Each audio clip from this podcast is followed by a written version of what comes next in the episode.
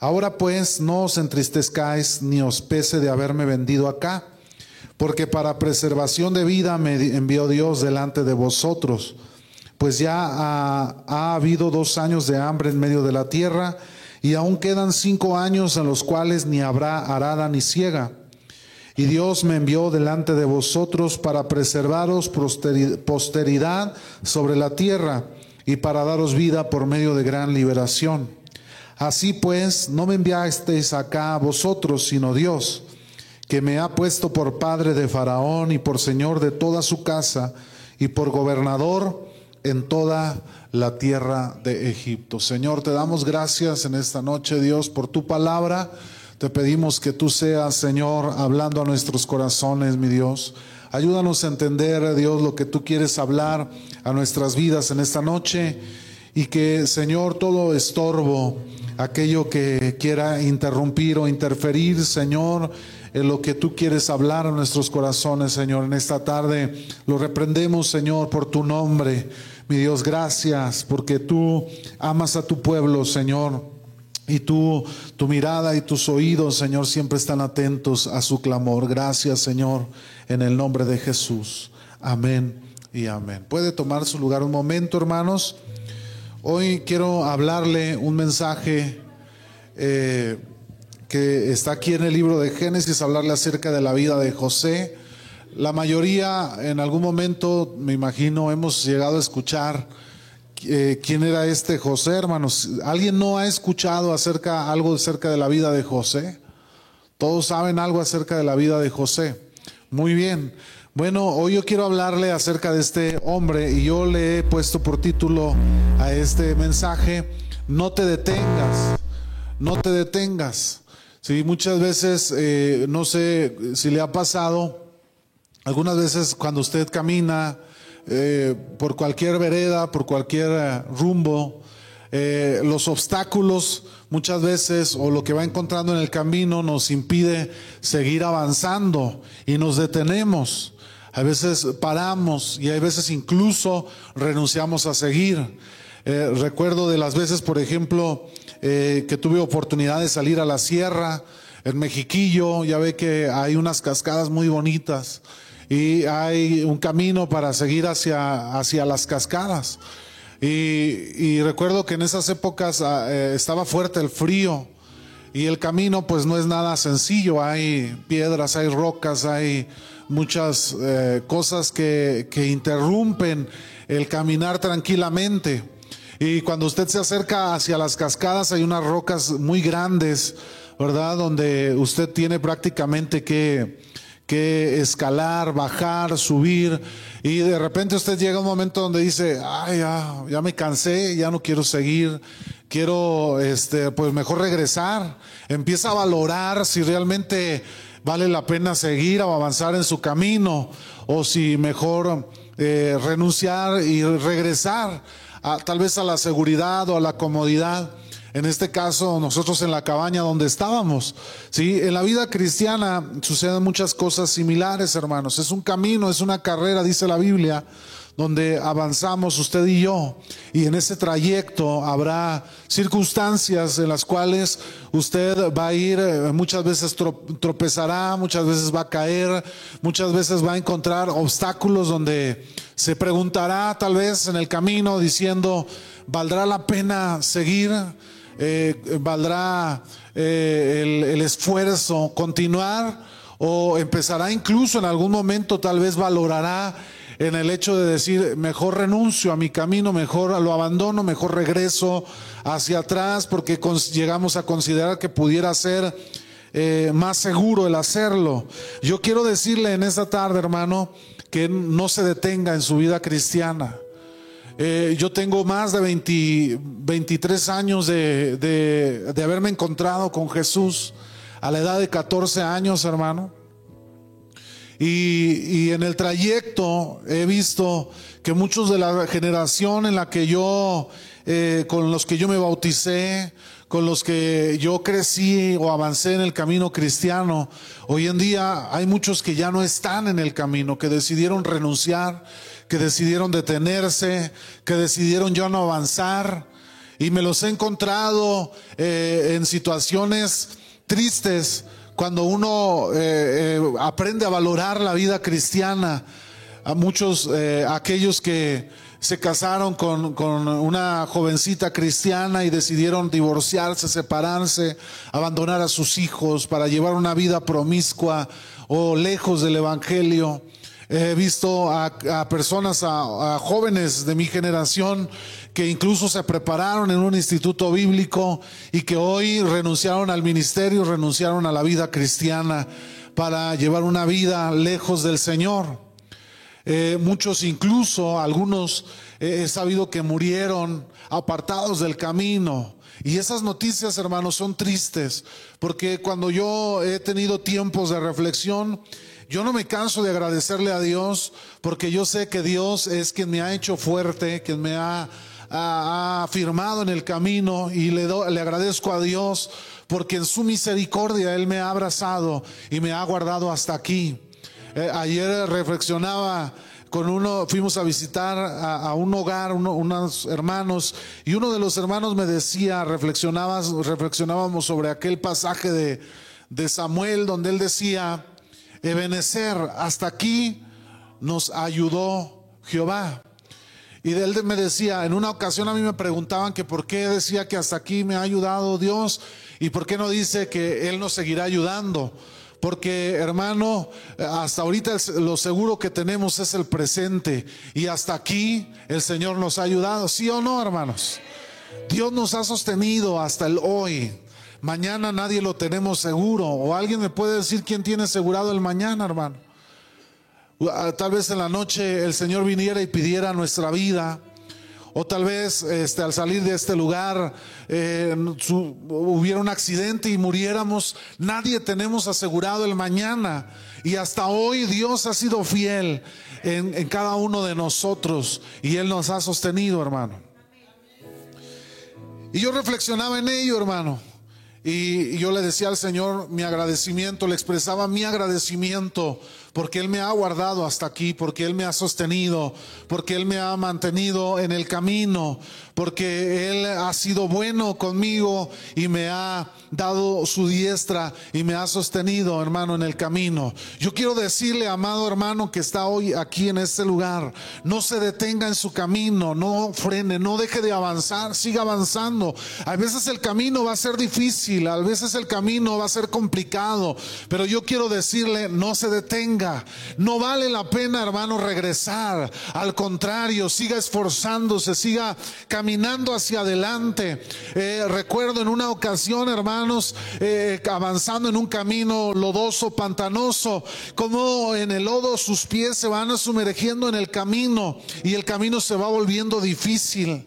Pero, eh, hermano, yo quiero decirle que habrá veces que el camino se vuelva muy, muy adverso, muy difícil, pero usted tiene que seguir avanzando. No se detenga frente a nada. Hay veces se le va a oponer, hermano, las personas que usted considera considera personas a las que ama, pero aún así, hermano, usted no debe de, retroceder, debe de seguir avanzando y no detenerse en el camino. Yo recuerdo cuando vine al, Señor, hermano, eh, incluso mi propia familia hacía burla de mi relación con Dios. Cuando yo me ponía a orar por los alimentos, cuando yo me ponía, me encerraba en mi cuarto a orar siendo un jovencito de 14, 15 años de edad, mi propia familia se reía y decía, ¿a poco ahora ya eres un santo? Hermano, habrá veces que la familia o los seres amados se van a oponer a nuestro caminar cristiano, pero yo quiero decirle, no se detenga, Dios es fiel, Él nos va a sostener y Él no nos va a soltar de su diestra, hermano, pero usted y yo debemos seguir avanzando en el camino. Y yo reflexionaba en la historia de José, hermano. José era el hijo menor de la familia de Jacob hasta ese momento cuando nació José. Él lo tuvo en su vejez. Eh, después, más adelante, les nació otro hijo, Benjamín, pero hasta este momento eh, José era el más pequeño, eh, había nacido en la vejez de José. Y la Biblia nos dice que sus padres lo amaban profundamente a, José. Los padres lo amaban de una manera especial porque era el más pequeño entre sus hermanos ya muy grandes, ya mayores.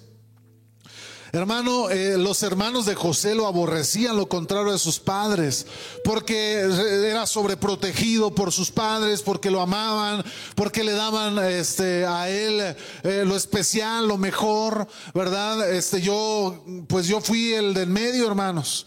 ¿Verdad? Y, nunca, no me tocó ser el pequeño, pero yo me acuerdo de mi hermano, el más chico, Daniel.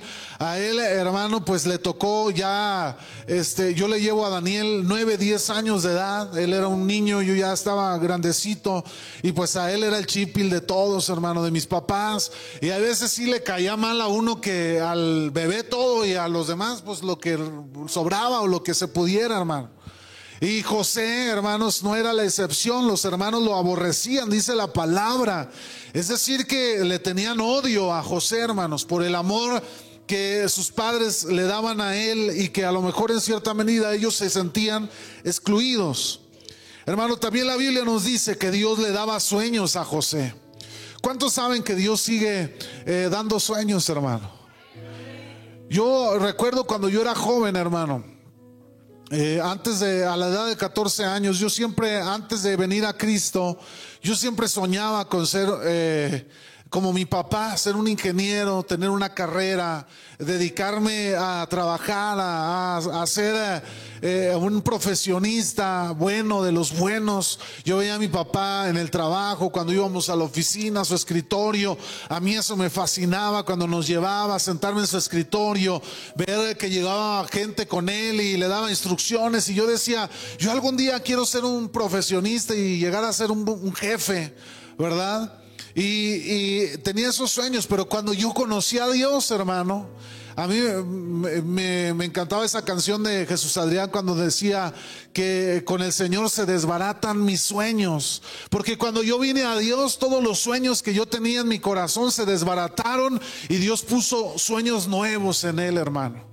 Y cuando yo vine a Él, lo único que yo deseé al conocerle fue, yo quería servir a Dios, yo quería entregarme a Dios, yo quería servirle a Él, ahora yo quería eh, ser eh, un hijo de Dios, quería predicar su palabra, quería hacer todo lo que involucrara eh, a Dios, lo quería en mi vida y quería hacerlo, hermano. Yo crecí soñando eso. Y aquellos sueños que yo tenía, hermano, pasaron a segundo, tercer término. Mis anhelos cambiaron, mis deseos cambiaron. Dios sigue, hermano, depositando en nuestras vidas sueños, anhelos que vienen de parte de Él, hermano. Yo creo que Dios es un Dios de propósitos. Una persona que a mí me diga, es que Dios a mí no, no hay propósitos de Dios para mi vida. Yo le voy a decir, hermano, que usted está equivocado, que usted tal vez ni siquiera ha conocido al Dios al que servimos, porque Él es un Dios de planes, de propósitos, hermano. Y Él ha puesto en usted y en mí algún propósito en su eternidad, en su maravilloso presencia y poder. Dios le ha puesto en su camino con un propósito, hermano. A José Dios eh, le dio sueños. Y por estos sueños, hermano, que él tuvo, al, ser el consentido, él iba con sus hermanos, con sus papás, ¿verdad? Y les platicaba estos sueños que él tenía. Y estos sueños no le agradaron a sus hermanos y, hicieron que lo aborrecieran aún más. Entonces, hermano, comenzó una tragedia en la vida de José a vista tal vez del mundo o de, sus, o de la gente que lo rodeaba. Porque dice que en el odio que tuvieron sus hermanos por José, en una ocasión él los alcanzó, eh, ellos iban a trabajar y él los alcanzó y llegaron a un lugar y sus hermanos lo vieron y empezaron a planear qué hacer con José. Un plan malévolo, escarnecedor, para derramar la sangre de José, sin importarle el dolor que pudieran ocasionar a la vida de José y de, de su padre que lo amaba. Entonces dice la palabra de Dios que sus hermanos planearon asesinarlo. Pero uno de sus hermanos les dijo, no lo hagamos, no hagamos tal cosa, no derramemos la sangre de nuestro hermano.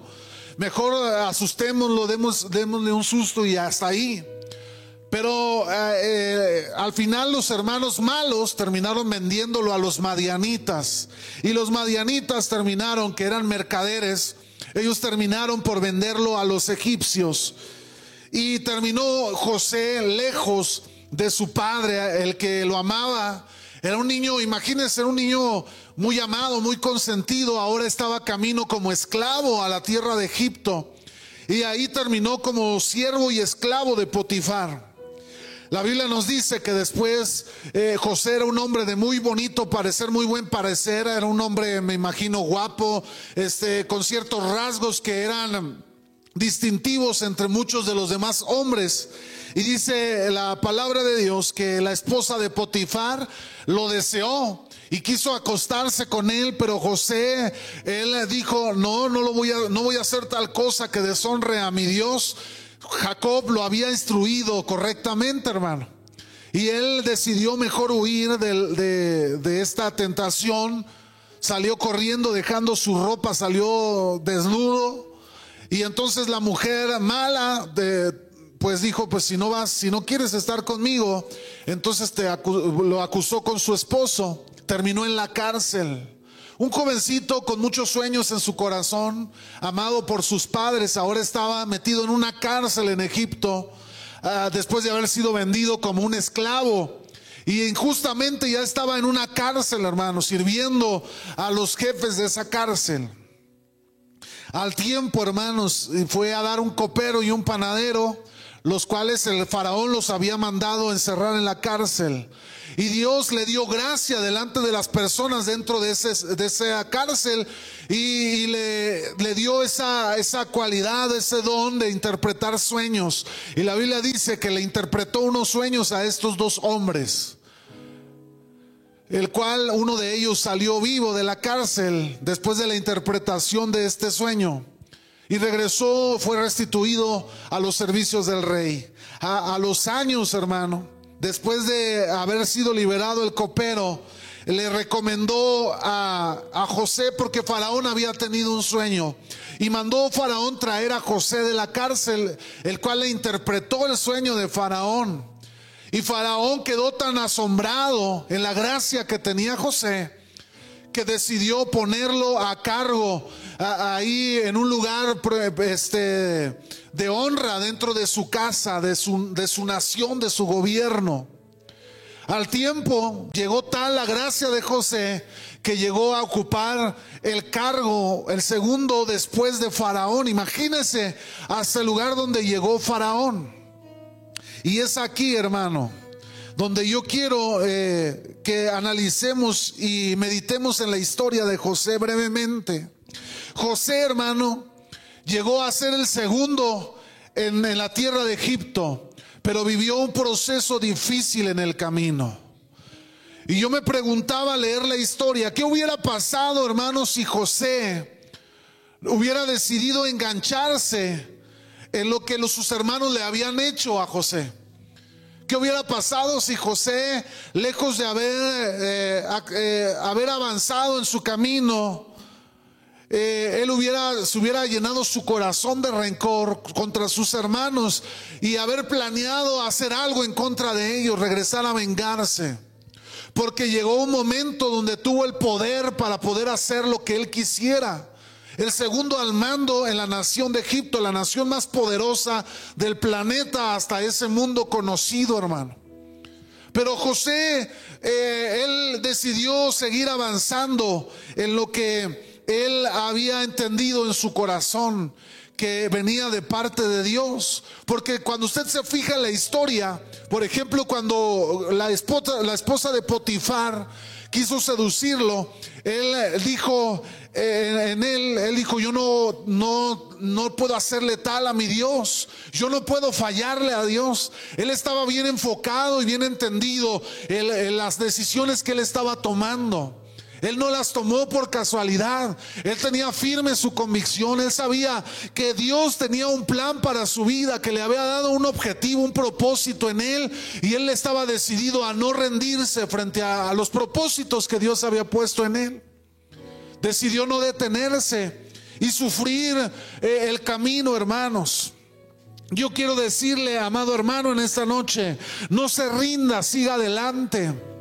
Van a venir adversidades como las que enfrentó José. Pero Dios ha depositado en usted un propósito eterno, hermano. Y Dios quiere usar su vida. Él quiere hacer algo en, usted, en su casa, en los, de, en los de su entorno. Dios ha puesto en usted una luz en la cual necesitamos llevar en medio de todas estas tinieblas. Yo recuerdo hace muchos años atrás, cuando yo todavía era un joven hermano. Eh, recuerdo una vez eh, eh, dormido, tuve un sueño y yo en ese sueño veía, este, entraba a una iglesia y en esa iglesia había otra persona tocando un piano. Y recuerdo que cuando yo entraba a ese lugar, ah, estaba en, oscuro todo el lugar alrededor. Yo solamente alcanzaba a ver unas lámparas alrededor de, esa, de ese lugar. Y todo a lo, hasta donde alcanzaban a ver mis ojos había oscuridad por todos lados. Cuando entré había un, hombre tocando un piano. Y me senté a un lado de él porque había otro piano a su lado. Y empecé a tocar y él me decía, em, eh, canta alabanzas y empezaba a cantar alabanzas mientras ambos tocábamos el piano. Y de repente estaba llorando la persona que estaba a un lado mío y estaba llorando yo. Y él se pone de pie conmigo y me dice, ven, necesito que veas algo. Abrimos las puertas de aquel lugar y lo único que yo alcanzaba a ver era oscuridad. Y aquel hombre que estaba a mi lado me decía, ¿ves? ¿Alcanzas a ver? Le digo, no miro nada, solo veo oscuridad a mi alrededor. Dijo, exactamente, Isaac. Tenemos que seguir predicando, tenemos que seguir cantando para que Dios sea conocido en medio de toda esa oscuridad. Tenemos que seguir eh, hablando de Jesús, tenemos que seguir hablando de nuestro Dios, que es el único que puede llevar la luz a esas tinieblas. Hermano, ese sueño yo lo tuve hace muchos años. Y yo sigo creyendo que Dios tiene un propósito conmigo. Y yo sigo avanzando hacia adelante. Hermano, yo sé que Dios tiene propósitos con usted. No se rinda, siga hacia adelante. No baje la guardia, no baje, hermano, no deje que su fe mengue. Al contrario, levántese. Va a sufrir en el camino, ciertamente va a sufrir. Ciertamente va a encontrar oposición. Ciertamente, hermano, va a encontrar muchas cosas que van a lastimar o van a doler. Pero yo le puedo decir en esta tarde, no se rinda, siga hacia adelante. No se detenga en su camino. Hermano, yo hemos platicado, mi esposa y yo este, muchos, eh, en este lapso que hemos tenido de pastores en la iglesia. Y hemos enfrentado muchas circunstancias en las cuales Satanás ha querido enganchar nuestro corazón, hermano. Y mi esposa y yo siempre platicando, siempre hemos animado el uno al otro a decir, no vamos a dejar que Satanás contamine nuestro corazón. Podrán pisotearme, podrán ofenderle, hermano, podrán hacerle mal, pero usted aprenda a no enganchar su corazón con nada ni con nadie. José, él pudo haberse enganchado en su corazón y haber dicho, mis hermanos me la van a pagar. Me quitaron el amor de mis padres siendo él todavía un jovencito de 17 años. Él pudo haber dicho, algún día los veré nuevamente y me voy a encargar de cobrar venganza contra ellos. Pero José no decidió no enganchar su corazón con sus hermanos. Él entendía que había un propósito mayor en medio de todas las circunstancias. Hermano, debe de entender que todas las cosas que usted ha vivido tienen un propósito mayor. Satanás quiere robarnos, hermano, destruirnos, matarnos. Ese es su objetivo, el cual ha venido a esta tierra, hermano, por el cual está aquí. Él dice que vino a matar, a robar y a destruir. Yo he visto a muchas personas, hermano, perdiendo el camino por haber enganchado su corazón con rencor, con odio por envidia, por celos. Personas cristianas, personas que predican en un lugar con odio en su corazón, con envidia, por ver que el otro hermano también Dios le usa. Hermano, yo quiero decirle, no enganche su corazón, no se detenga, hermano, en esas cuestiones. Limpie su corazón de todo odio, de todo rencor, de todo celo, de toda envidia y avance hacia adelante. Porque no vamos a poder avanzar la vida cristiana, hermano, con rencores en nuestro corazón. En mi vida cristiana, hermano, yo he aprendido que una de las cosas más peligrosas es el odio y el rencor en el corazón. Porque David era un hombre conforme al corazón de Dios, hermano. Porque David era un hombre que amaba a Dios, que estaba dispuesto a renunciar a lo que fuese por la presencia de Dios. Y a pesar de que Saúl lo persiguió para matarlo, David nunca se enganchó con Saúl. Él incluso llegó a decir, no lo toquen, Él es el ungido de Dios. Que nunca tal haga yo tal cosa de lastimar siquiera en algo al, ungido del Señor. Su corazón lo guardó de no contaminarse. Hoy hay muchos cristianos en la iglesia, hermano, hablando mal de su hermano, diciéndole, y a muchos de ellos, aunque tal vez le parezca sorprendente, hermano, hay muchos que odian que tienen envidia, que tienen celos por su hermano, por su hermana en la fe. ¿Cómo puede ser que Dios lo use? ¿Cómo puede ser que Dios haga esto con él o haga aquello con aquella, con aquel hermano? Hermano, yo quiero decirle, deje de poner su mirada en su hermano y comience a poner su mirada en Dios. Porque Dios tiene propósitos para usted, como los tiene también para su hermano.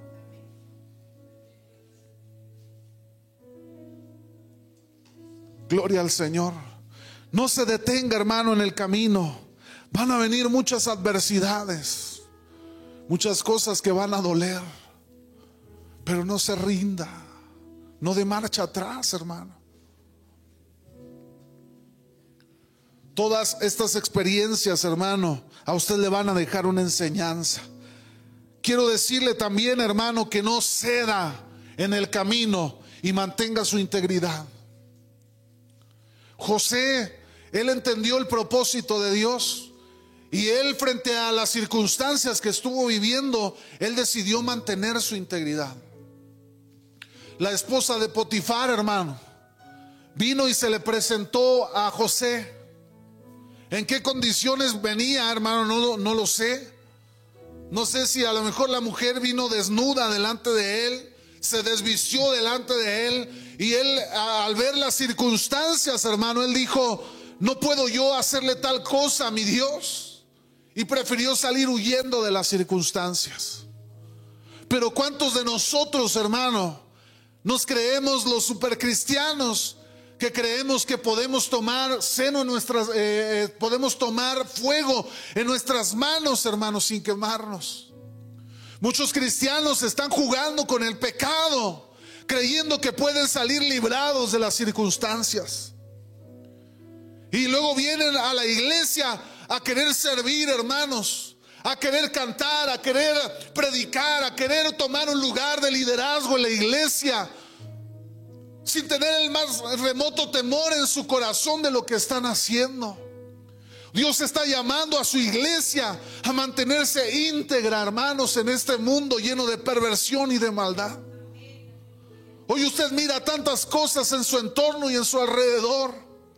Usted y yo tenemos que, hermano, no ceder en el camino. Que atesore su integridad, hermano.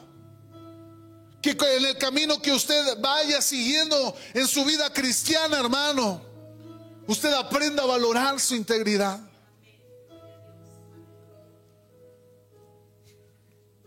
Si usted cree que puede jugar con el pecado, hermano, el pecado, ¿sabía usted que algún día va a cobrar factura, hermano? Y si no lo va a hacer en esta tierra, hermano, la Biblia dice que la paga del pecado, ¿qué es? Es la muerte. Recuerdo una ocasión, una joven se acercó conmigo para platicar porque ella estaba lastimada, se acercó llorando. Y me dice, hermano, este, pues todavía era joven en ese tiempo. Dice Isaac, ¿por qué? Porque yo estoy sufriendo. Ella había quedado embarazada de una niña que tuvo que criar y un joven que servía en la alabanza la había embarazado y la dejó ahí, hermano. La humillaba, le decía, tú no sirves para nada, Dios a mí me llamó a servir acá. Y ella llorando con dolor en su corazón me decía, Isaac, ¿por qué Dios permite esas cosas? Mira, yo aquí este, cuidando a la niña, eh, teniendo que sacar adelante, y él muy a gusto se fue y ahí anda. En las iglesias le abrían las puertas de par en par, hermano. Porque parece que hoy la, la iglesia ya no le importa, hermano, si usted es íntegro o no es íntegro. Ya tan fácil es, vente, súbete si tienes buenas cualidades, eh, sirve a Dios. No les importa si su vida es, está en pecado o no está en pecado. Ya no valoran la integridad en la vida del cristiano, hermano. Dios nos llamó a hacer luz en medio de las tinieblas. ¿Cómo vamos a alcanzar a los perdidos, hermano? Si nosotros no les hablamos de la verdad de Dios. Yo le decía a aquella joven, mira, déjaselo a Dios todo.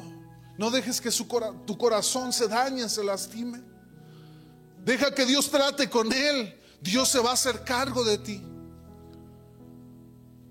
Esa joven hoy tiene una carrera, es profesionista, ha sacado adelante a su hija.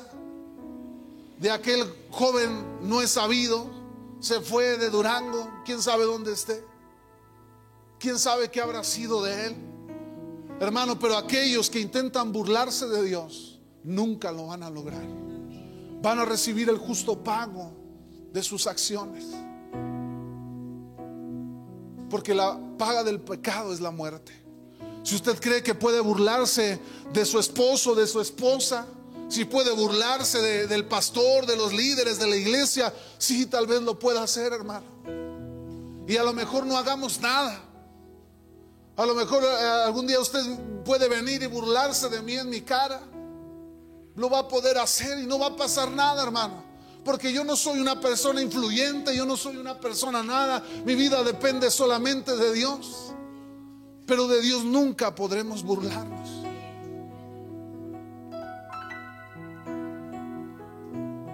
Mantenga su integridad. Guarde su integridad.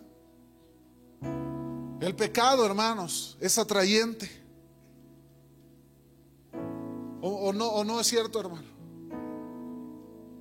Me acuerdo que una vez mi mamá me decía a mí, eh, el pecado Dios nunca te lo va a poner feo, ¿verdad? El hombre eh, que, que, el diablo lo va a tentar para ser infiel no le va a poner a alguien que no, que no agrade, hermano. Le va a poner algo que sea apetecible para faltar, para tomarlo.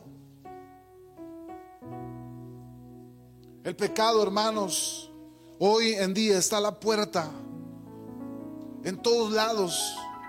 Usted tan fácilmente, hermanos, estamos siendo hoy bombardeados para faltar a nuestra integridad.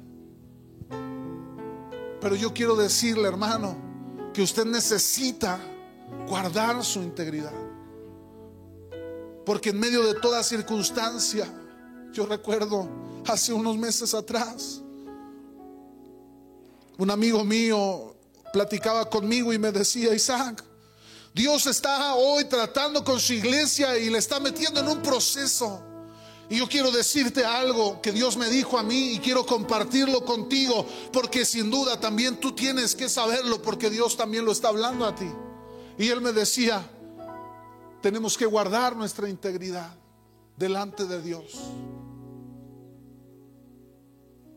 Tenemos que ser íntegros delante de Dios. Yo puedo pretender ser íntegro delante de la iglesia, hermano. Pero si no lo fuera delante de Dios, ¿qué caso tiene? Puedo aparentar algo, tal vez por un tiempo, pero la Biblia dice, hermano, que cuando llega la luz las tinieblas van a tener que ser esparcidas y todo tendrá que salir a luz en algún momento. Siempre, hermano, las tinieblas van a tener que ceder frente a la luz. Mantenga su integridad en el camino, no enganche su corazón. siga adelante. Y quiero terminar, hermano, con esto. No tema, Dios tiene propósitos. Y yo quiero llevarlo nuevamente a esta lectura que hicimos, en la cual habían venido los hermanos de José a buscar alimento, porque había habido una gran hambre en aquella región. Y José, hermano, Dios lo había llevado a ese lugar con un propósito, un propósito de parte de Dios, para tratar con José, pero también para tratar con su pueblo.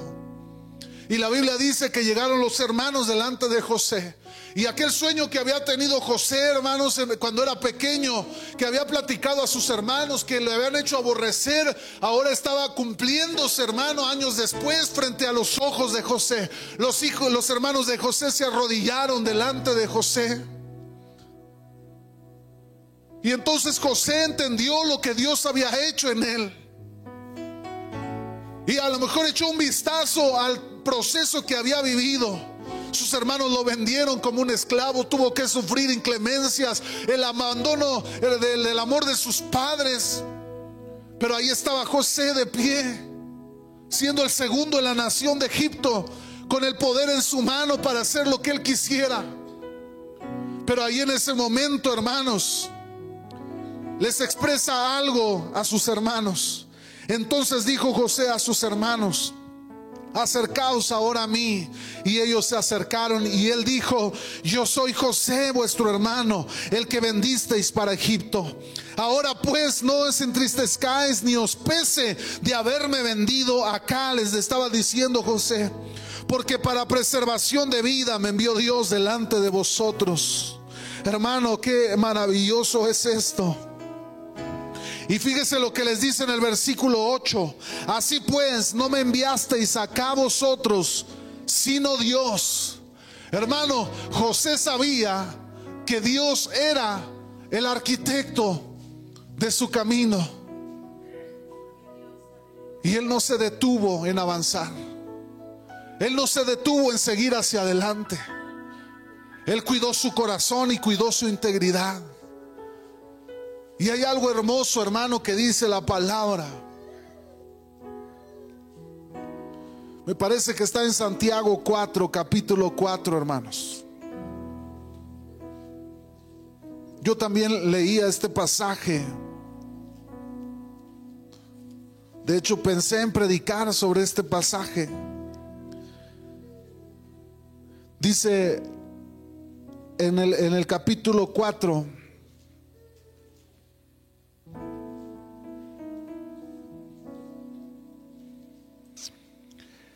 Versículo 10.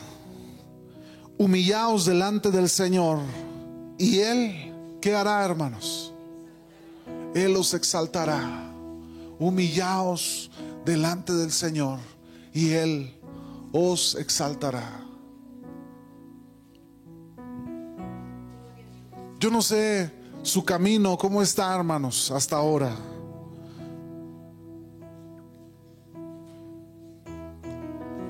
¿Cómo va su camino? ¿Con qué está luchando hoy?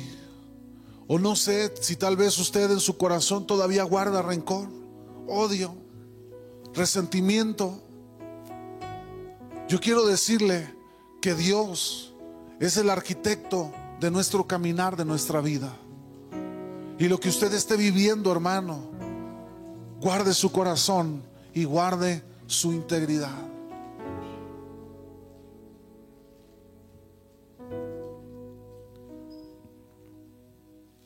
Yo no sé qué está viviendo usted ahora en este tiempo, pero yo quisiera, hermano, que usted viniera delante de Dios, se humillara delante de Él y le dijera, Señor, si a lo mejor en su corazón hay algo todavía, o usted guarda algo en su corazón que le pueda decir a Dios, Señor, yo ya no quiero eso en mi vida, ya no quiero detenerme en mi camino.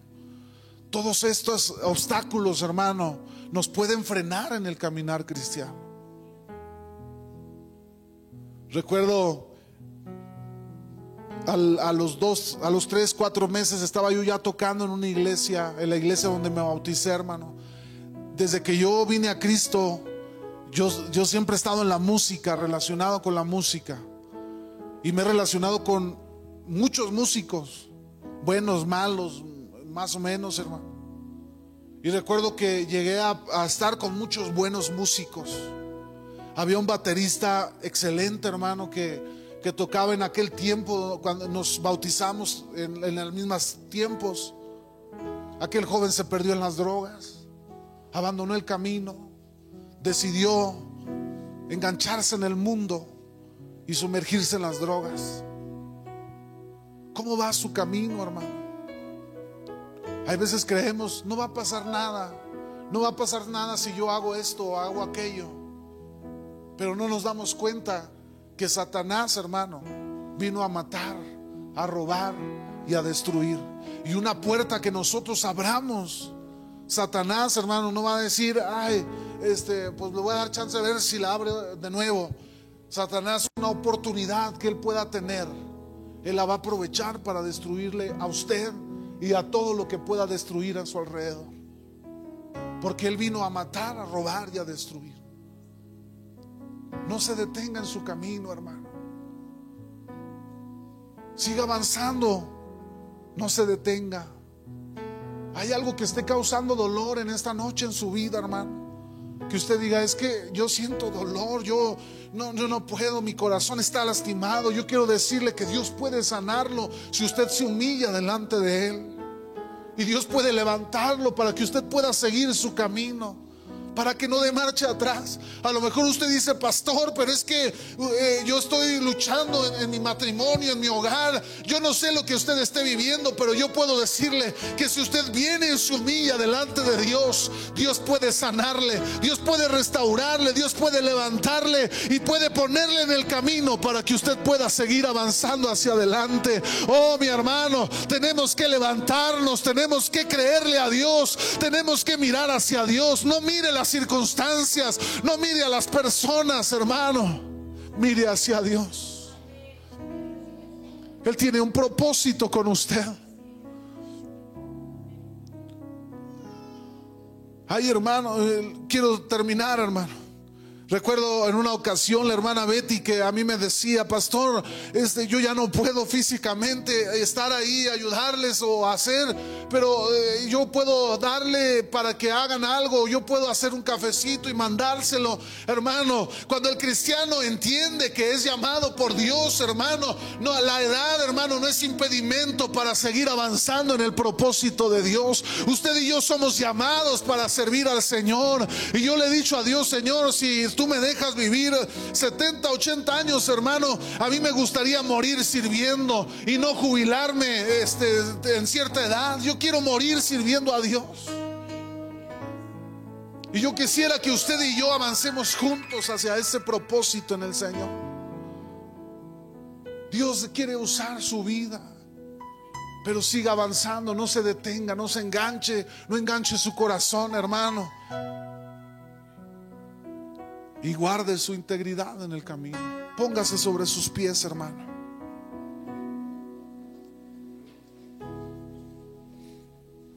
Yo quiero